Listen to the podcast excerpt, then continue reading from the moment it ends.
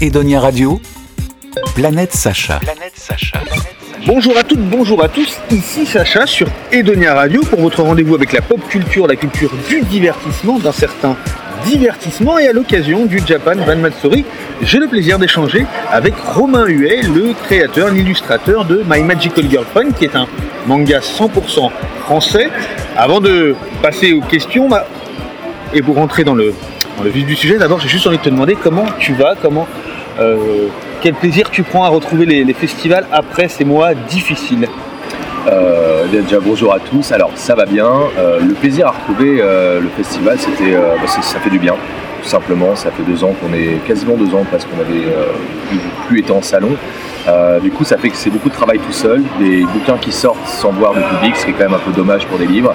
Et donc, du coup, retrouver un public là, repartir en dédicace et avoir en plus un retour comme on a là, en ce moment, c'est juste extraordinaire.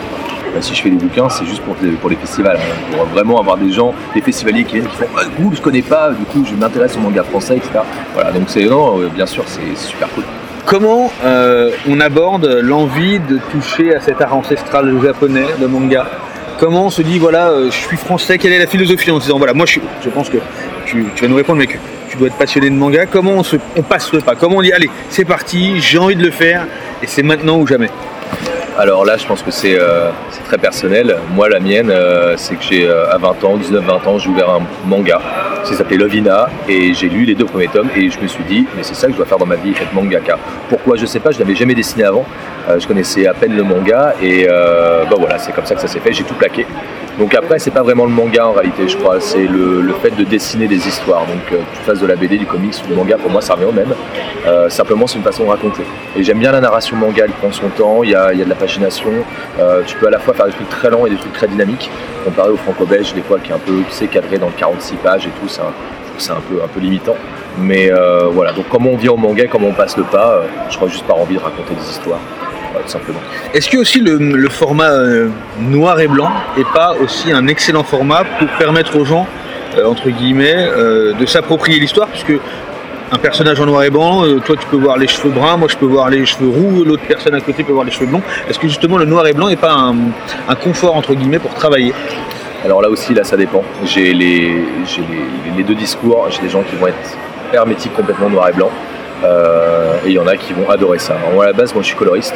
Donc, euh, j'ai- j'étais coloriste en, en BD. Donc, du coup, euh, voir passer en noir et blanc, c'est euh, un peu le chemin inverse. Mais euh, on va dire qu'effectivement, il y a un côté où, pour les costumes, les choses comme ça, si tu les dessines pas sur la cover avec la couleur, chacun en fait un peu. euh, Chacun son univers, c'est un peu. Il y a un côté un peu jeu de rôle, tu sais, quand tu fais du jeu de rôle papier, tu t'imagines les mondes et en fait, tu as euh, 10 personnes autour de la table, tu as 10 personnes qui imaginent une chose différente sur le même, euh, le même sujet. Je pense que le manga fonctionne à peu près pareil, au niveau en tout cas de la colorimétrie, de, de l'ambiance, etc. Voilà. Donc je le disais, euh, manga 100% français. Euh, comment on arrive à donner justement une identité française à ce pan de la culture japonaise en restant français. Tout simplement, euh, faut pas s'approprier, enfin pour moi, faut pas s'approprier les codes japonais.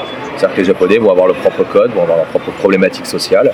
Le manga, pour moi, est avant tout une histoire qui raconte une problématique sociale. Et euh, bah, si tu commences à expliquer, toi en tant que français, que se toucher le bout du doigt à 17 ans, euh, je suis tout timide et ça va pas, c'est faux. En France, à 17 ans, on se roule déjà des pelles et on voit où on est allé plus loin. Donc c'est-à-dire qu'on n'a pas du tout la même culture, le même rapport à l'autre, le même rapport à l'humain. Donc non, je pense que faire un manga français, c'est rester dans des thématiques qui sont occidentales, françaises, et qui vont du coup parler euh, à des mômes de 15 ans français. Mais euh, il y a quand même, on est d'accord que à un moment donné, tu as dû euh, puiser dans ce que tu as lu, dans ce que tu as vu.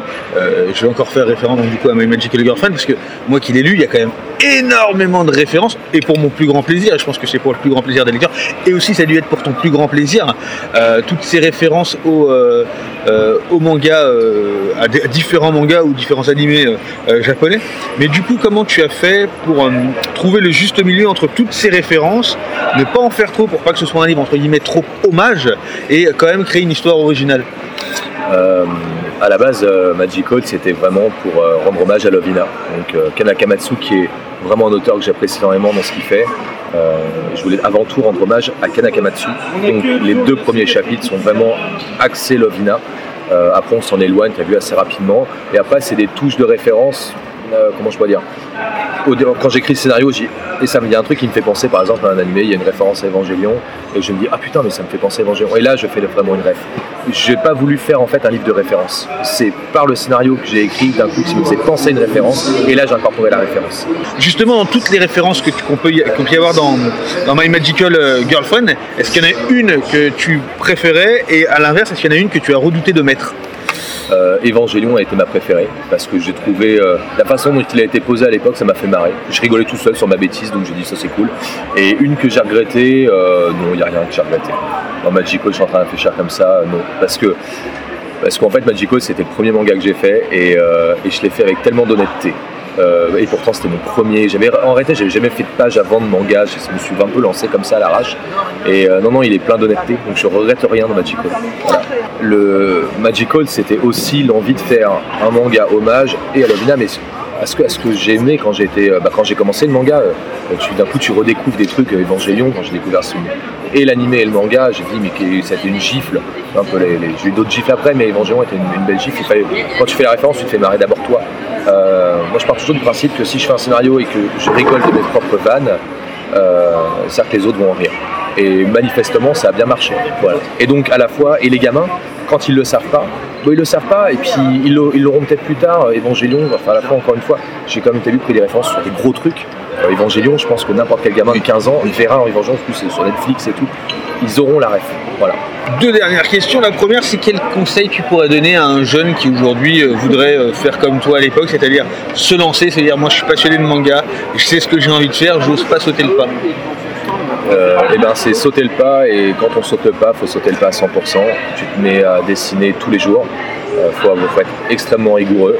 Euh, c'est vrai que pour quelqu'un qui veut se lancer, je dis toujours la même chose. C'est du travail, du travail, du travail. Il n'y a pas de talent, il n'y a pas de don. Le seul talent que tu as, c'est le talent à te mettre au travail tous les matins. C'est ça un talent. Donc tu fais 8h midi, 13h, 18h, 6 jours sur 7, et tu bosses, tu bosses, tu bosses, et il n'y a que comme ça que tu arriveras. Voilà. Et enfin, dernière question, qu'est-ce qu'on peut te souhaiter pour la suite? La suite, euh, bah déjà que Doshin euh, continue à marcher comme ça marche. Euh, là, on vient d'ouvrir plusieurs projets. On a le projet, on a un label roman qui ouvre chez Doshin Edition qui s'appelle Encre de Chine. On a le, le- on a du coup Doshin Edition dans le manière générale où là on a de la BD et, et du roman graphique. D'ailleurs, ce à quoi je passe là à partir de, j'y suis déjà. hein, J'ai un roman graphique sorti au début 2023, euh, 100% couleur, 250 pages, loin du manga. On peut avoir un- une petite écriture, le titre ou quelque chose comme Bah ça ouais, bi- bien sûr, ça s'appelle Les Cris du Cœur. Et euh, donc, on est en le pitch vitesse, ça se passe entre deux confinements. On a une bande de potes qui se réunit un week-end. Et il y a un truc qui va faire tomber l'intégralité du château de cartes de l'amitié. Et c'est toute une réflexion sur qu'est-ce que l'amitié de longue date? Est-ce que euh, des amitiés qui ont 20, 25 ans, qu'est-ce qu'on peut en dire? Qu'est-ce qu'on peut euh, laisser passer? Qu'est-ce qu'on peut même pardonner? Et voilà, c'est toute une réflexion sur le non-dit de l'amitié et à la fois qu'est-ce que l'amitié? Écoute, super, merci beaucoup. Merci à toi. euh, à très bientôt. Ouais, à bientôt. Au revoir tout le monde. Edonia Radio. Edonia Radio.